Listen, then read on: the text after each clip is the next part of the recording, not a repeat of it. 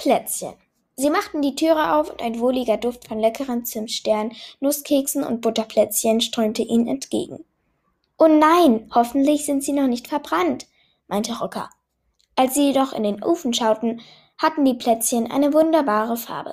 Schnell drehten sie den Ofen ab und holten die Plätzchen heraus. Dann gingen sie in Rickys Zimmer und zogen sich frische, trockene, warme Kleidung an. Danach teilten sie die Plätzchen gerecht auf. Jeder bekam drei Zimtsterne, fünf Nusskekse und acht Butterplätzchen. Insgesamt bekommt dann jeder 16 Kekse. 16 plus 16 sind 32. Also zusammen haben wir 32 Plätzchen und Kekse gebacken.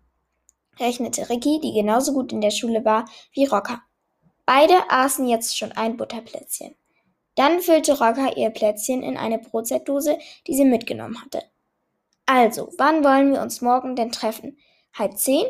Dann könnten ich und Mama uns noch eine Route für übermorgen überlegen. Da wollen wir nämlich auch einen Schneeausritt machen, fragte Rocker. Rickys Antwort lautete, halb zehn ist gut, aber zieh dich dick an. Wenn wir die SN reiten, würde das passen? Gut, also um zehn die SN, fasste Rocker das Gespräch zusammen.